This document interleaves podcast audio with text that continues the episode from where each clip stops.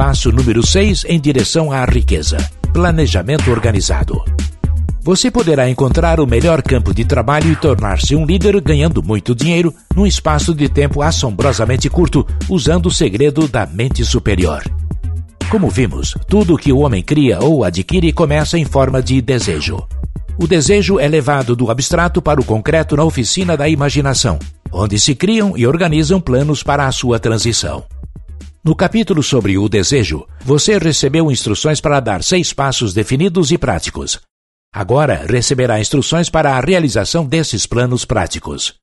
1. Um, Alie-se a um grupo de pessoas, tantas quanto possa precisar, para a criação e execução do seu plano de acumulação de dinheiro, fazendo uso do princípio da mente superior, que será descrito num capítulo posterior. 2.